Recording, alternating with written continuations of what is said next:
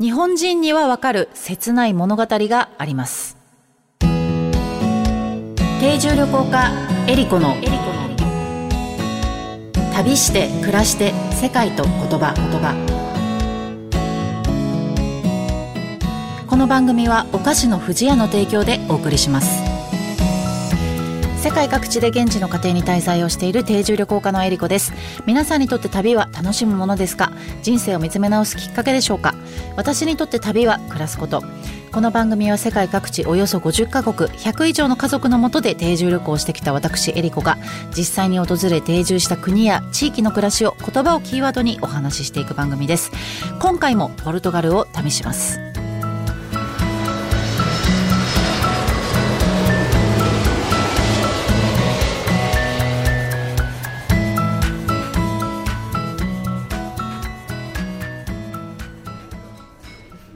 ポルトガル共和国南ヨーロッパのイベリア半島に位置するユーラシア大陸最西端の国です。北と東におよそ1200キロにわたってスペインと国境を接しています。人口約1000万人。首都はリスボン。コルク生産量世界一。ワインオリーブの生産も盛んです。日本が初めて接した西洋の国であり南蛮交易が行われていました。パン、屏風、コップなど日本語となったポルトガル語もたくさんあり歴史的につながりの深い国です。今年2023年はポルトガル人が日本にやってきて480周年にあたる年です。最近ではリタイア後の移住先やノマドワーク先としても人気を集めている国です。世界ではいろいろな言語が話されていますが言葉にはその国の歴史や文化習慣がぎゅっと詰まっています。言葉を知ればその国のことがより深く感じられます。今回の旅言葉はサウダーデです。えー、今回の旅言葉サウダーデなんですけれども、えー、この言葉以前ゲストに来てくださった楽しいミュージアム代表の小林さんがテーマにしてくださった言葉でもあるんですが、えー、ポルトガル語を代表する言葉と言ってもいいかもしれません、えサウダーデブラジルではサウダージという発音になるのですがこれはですね、まあ、メランコリックな心情を表す言葉で、まあ、人とか故郷とかに対して使われることが多いんですけれどもも以前まあいろいろとお話をさせてもらったこともあったんですが実際に私があのポルトガルに行った後まあこの言葉をやっぱりもう一度取り上げたいと思いまして、えー、っと、詳しくね、私のこのサウダーで体験をお話しさせてもらおうかなと思うんですけれども、このポルトガル人にですね、こういった、まあ、サウダーで的な感情が込められるのっていうのは、まあ、いろんな説があるんですけれども、まあ、大航海時代ですね、長期にわたって航海すると、やっぱり人恋しさとか、郷愁の念が込み上げるみたいなことがあって、そこからこう、サウダーテが生まれたんじゃないかっていうふうにも言われてるんですけれども、こう日本語だとこう死母とかね切なさとか郷愁とかっていうふうに訳されることが多いんですけどあの作家のですね新田次郎さんという方がいらっしゃるんですけど、まあ、とっても有名な方ですね彼は古愁という本をお書きになられていて、で、このサウダーデというのを孤愁と訳されてるんですね。孤っていうのは孤独に、あと、衆は哀愁の衆ですね古集とあの訳されていて私は本当にすごい翻訳だなと思っているんですけれどもこの作品はですねあのポルトガル人のモラエスさんという方の生涯を描いた作品なんですね。であの新田次郎さんの遺作になっていると思うんですけれどもでこのモラエスさんなんですが海軍兵学校を卒業した後にモザンピークに勤務をされてでその後マカオ政府代表となって、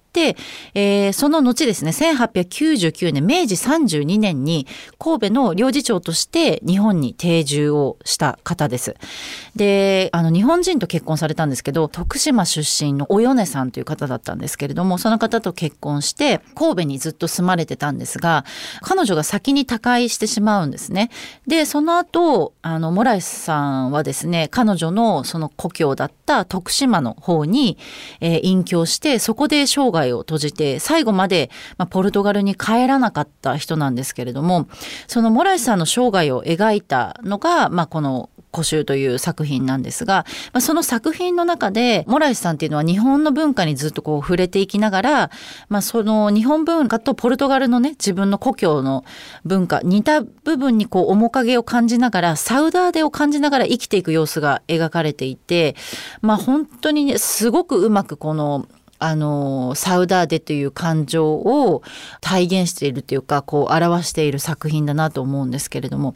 以前その小林さんがポルトガルのサウダーデのお話をしてくださった時に彼はその飛行機を降りた瞬間からサウダーデを感じたって言ってたんですけど実際私はあの正直サウダーデを感じることって結構少なかったたんですよね。で唯一感じたのは本当にリアルにああこれがサウダーデかなって感じたのはあのリスボンでファドを聞いた時だったんですよ。でファドってポルトガルの民族歌謡なんですけれどもあの、二人のギター、ポルトガルギターとスパニッシュギターの伴奏で読唱されるっていう、まあそういう形態の音楽なんですが、あの、ファドっていう言葉自体が宿命という意味なんですね。で、このファドは、サウダーデを歌うのを目的としているあの歌で、まあ、サウダーデを文化にしたものでもあるんですね。だから多分まあ最もサウダーデを感じやすいものではあると思うんですけれども。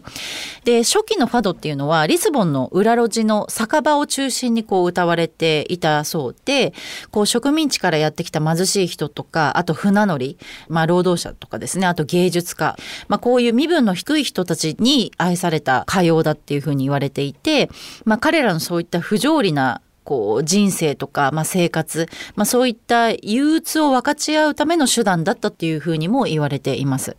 で、ファドの歌手でとっても有名な人がいらっしゃって、アマリア・ロドリゲスさんという方なんですけれども、ファドの女王というふうに言われていて、まあ、79歳で、えー、亡くなられてるんですけども、その時にはですね、ポルトガル全土が3日間喪に服したというふうに言われてます。で、現在アマリアさんはですね、あの、エンリケ公開王子やバスコ・ダガマとあの同じようにですね、国民的英雄の一人とされている方なんですけども、まあ、彼女が歌っていたファドの曲をこういろんな酒場で、まあ、今でもその聴けるようになっているんですね。で私があのそのリスボンでファドを聞いたのは確かアルファマ地区と言われるところなんですけどこのアルファマ地区とバイロアルトっていう場所があるんですがそこにファドが聴けるレストランっていうのがもうたくさん点在していて、まあ、食事をとりながら、まあ、ちょっとね薄暗い感じのバーみたいなねところで行ってって聞いたんですけども、なんかこうやっぱり切ないメロディーとこの歌い方ですね。まあそれが本当になんかちょっとこう、郷愁を感じさせるというか、演歌心っていうんですかね。なんかまあ日本の文化で言うと、なんかそれに近いような感じもしましたけども。で、私が行ったところもなんですけど、観光客がもうほとんどで、あのー、まあ昔はですね、現地の人たちも来てファドを聴いてたと思うんですけど、今はもうなんか観光地の一つとなってるので現地の人よりも観光客の方が多くなってるんですね。なんでなんかまあ観光客に埋もれながらなんですけどいろいろな人たちがこう思い思いにいろんなことを感じていたんだろうなっていう想像をしながら、まあ、そのファドをね聞いていました。でまあそのポルトガルでねそのサウダージを感じたっていうのはそういうファドの場所だったんですけれども、まあ、ブラジルに行った時はね本当にねこのサウダージをよく感じましたね。あの私がブラジルに行った時っていうのは日系人のお家に滞在してたっていうのも大きいかったかなとは思うんですけれども、まあ、彼らのその先祖の、まあ、家族ですよね。その日系の人たちがブラジルにこう来た経緯だったとかあとその日系人の移民の歴史あとは日本からのこう地理的な遠さとかもあって、なんかこうブラジル人の優しさとか明るさとともにある経済的なこう不安定さとか憤りみたいなものがこう空気感としてそこにある感じがすごく私はサウダージ的だったなっていうふうに思うんですけれども。ちなみにあの日系人でブラジルで成功したあの芸術家の大竹富江さんという方がいらっしゃるんですけども彼女はあの日本からブラジルに渡って移民船でねいらっしゃったんですけど船を降りた時にアマレロの匂いがしたっていう話をしてたっていうのを記事で見たことがあったんですけどアマレロって黄色っていう意味なんですけど、まあ、彼女はもしかしたらそのサウダージの匂いを嗅ぎ取って、まあそういう黄色の匂いがしたって、アマレロの匂いがしたって言ったんじゃないかなって私はまあ勝手に思ってるんですけれどね。でもこのサウダージっていうのは他の国にはね、やっぱりない言葉だし、ない感じなんですよね。でも、なんか日本人には、あのー、理解できる、感じられる言葉の一つじゃないかなっていうふうに思っています。こう、なかなかね、ポルトガルにすぐに行ってサウダージを感じてくださいっていうのも難しいと思うんですけど、あの、この新田次郎さんの古集は本当に、あの、とっても、あの、面白いし、歴史に、その日本とポルトガルのね、歴史もとってもよくわかる本なので、ぜひ、あの、読んでみられることをお勧めします。旅して暮らして世界と言葉言葉。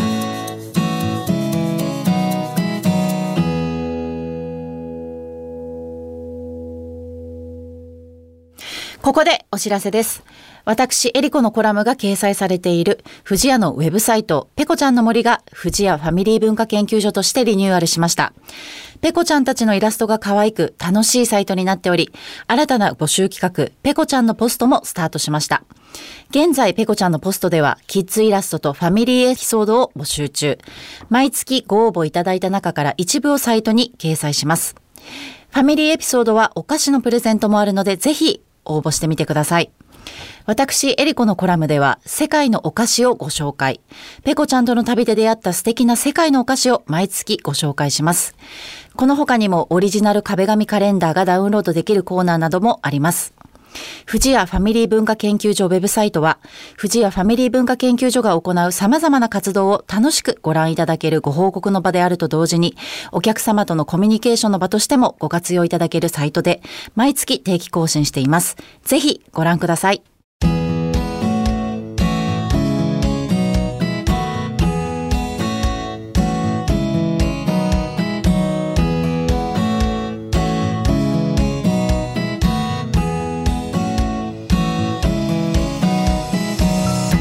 番組では皆様からの質問やコメントリクエストも大歓迎です。旅についてや海外の暮らしについての質問あなたの旅への思いなどをお送りください。メッセージの宛先は eriko.joqr.net までです。次回の旅の舞台もポルトガルをお届けします。今回お話しした旅の様子は私の YouTube エリコチャンネルでも見ることができますのでぜひ覗いてみてください。それでは次回も旅しましょう。旅して暮らして世界と言葉お相手は定住旅行家のエリコでした。アテローゴ